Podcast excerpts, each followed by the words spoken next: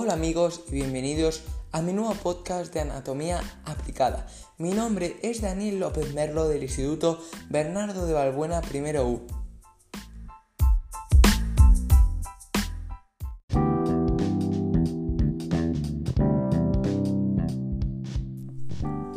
¿Alguna vez se te ha dado el caso de tener una erección breve o, no el suficiente tiempo para tener relaciones sexuales? ¿Sabías que la incapacidad ocasional de, lograr una erección es algo normal y no significa que se tenga disfunción eréctil? Son muchas las dudas relacionadas con este tema, por lo que te invito a que sigas en mi podcast. En él te explicaré todo lo relacionado con este tema y por supuesto en qué consiste, cuáles son sus causas y síntomas y si tiene tratamiento o no. Es un problema muy frecuente que afecta aproximadamente al 20% de los varones, uno de cada cinco.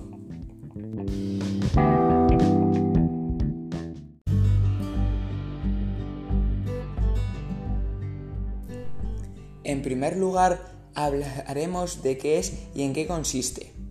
La disfunción eréctil es la incapacidad para lograr y mantener una erección lo suficientemente firme como para tener relaciones sexuales. Tener problemas de erección de vez en cuando no es necesariamente un motivo para preocuparse. Sin embargo, si la disfunción eréctil es un problema recurrente, puede provocar estrés, afectar la, la confianza en uno mismo y contribuir a causar problemas en las relaciones.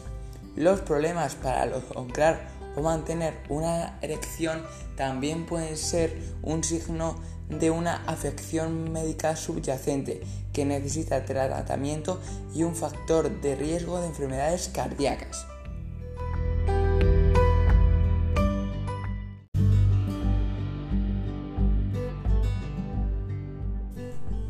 Pero, ¿y sus síntomas? ¿Cuáles son? Pues como ya hemos indicado, los principales síntomas son los problemas de tener una erección, problemas para mantener la erección y la disminución del deseo sexual. ¿Cuáles son sus causas? La excitación sexual masculina es un proceso complejo que involucra al cerebro, las hormonas, emociones, los nervios, músculos y los vasos sanguíneos. La disfunción eréctil puede ser el resultado de un problema con alguno de estos. Del mismo modo, el estrés y las inquietudes relacionadas con la salud mental pueden provocar disfunción eréctil o empeorarla. A veces la disfunción eréctil se debe a una combinación de cuestiones físicas y psicológicas. Por ejemplo, una enfermedad física leve que hace que tu respuesta sexual sea más lenta puede generarte ansiedad con respecto a mantener una erección. Esta ansiedad puede provocar o, empeorar la disfunción eréctil. En muchos casos, la disfunción eréctil se debe a factores físicos. En estas son las causas más, más comunes. Enfermedades cardíacas, vasos sanguíneos obstruidos, aterosclerosis, colesterol alto, presión arterial alta, diabetes, obesidad, síndrome metabólico, que es, una, que es una afección que consiste en un aumento de la presión arterial, niveles altos de insulina, grasa corporal alrededor de la cintura y niveles altos de colesterol. Enfermedad de Parkinson, esclerosis múltiple, determinados medicamentos de venta con receta médica, consumo de tabaco, enfermedad de Peyronie, desarrollo, que es el desarrollo de tejido cicatricial dentro del pene, abuso de alcohol y de otras sustancias, trastornos de sueño, tratamientos contra el cáncer de próstata o el agrandamiento de la próstata, cirugías o lesiones que afectan la zona pélvica o, la médula espinal y testosterona baja. hay factores emocionales o psicológicos que pueden empeorarla. Usted podría desarrollarla si tiene uno o más de, los siguientes síntomas. Miedo al fracaso sexual, ansiedad, depresión, sentimientos de culpa relacionados con su desempeño sexual o ciertas actividades sexuales, baja autoestima y estrés sobre su desempeño sexual o estrés en su vida en general.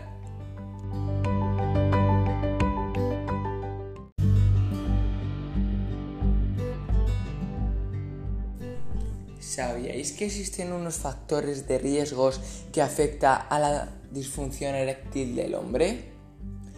A medida que envejeces, las erecciones pueden tardar más en desarrollarse y pueden no ser tan firmes. Es posible que necesites un contacto más directo en el pene para lograr una erección y mantenerla.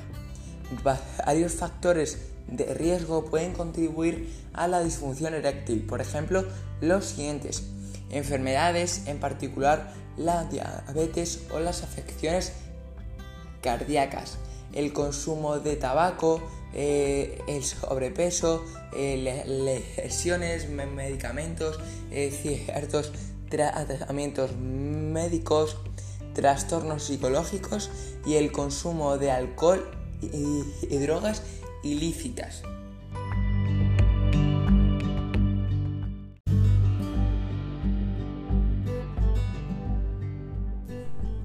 Para intentar solucionar la disfunción eréctil, lo primero que debemos hacer será hablar con un profesional, en este caso el médico. Te escuchará y se asegurará de que recibas el tratamiento más adecuado dependiendo de la afección médica que te produce o empeora tu disfunción eréctil. Puedes tener varias opciones de tratamiento según la causa y la gravedad de tu disfunción eréctil y las afecciones médicas subyacentes. El médico puede explicarte los riesgos y beneficios de cada tratamiento y tendrá en cuenta tus preferencias. Las preferencias de tu pareja también pueden influir en tu, en tu tratamiento.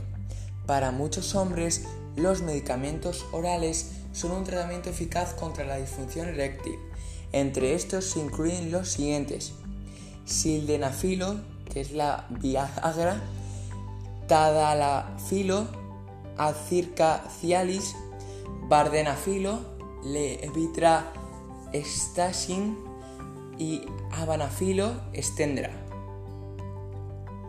Los cuatro medicamentos mejoran los efectos del óxido nítrico, una sustancia química natural que produce el organismo y que relaja los músculos del pene. Esto aumenta el flujo, el flujo sanguíneo y te eh, eh, permite lograr una erección en respuesta a la estimulación sexual. En estudios recientes se ha, se ha, comprobado que el ejercicio, especialmente la actividad aeróbica de moderada a intensa, puede mejorar la disfunción eréctil. Si la disfunción eréctil se debe a estrés, ansiedad o depresión o si la afección genera estrés y tensión en, la relación, el médico podría sugerir que consultes solo o junto con tu pareja a un psicólogo o consejero.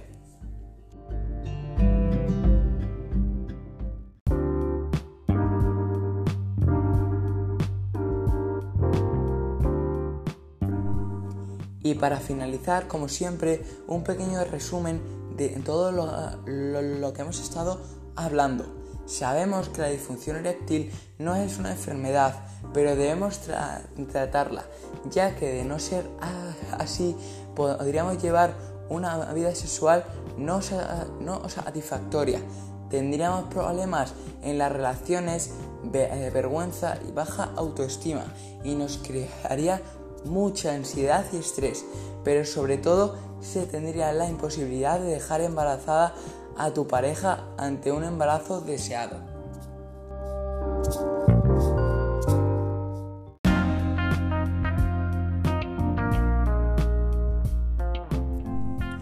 Bueno amigos, esto es todo por hoy. Espero que hayáis disfrutado y os haya gustado mi podcast. Y sobre todo que tengáis en cuenta mis consejos para estar siempre sanos. No os olvidéis que os espero en el próximo. Hasta pronto.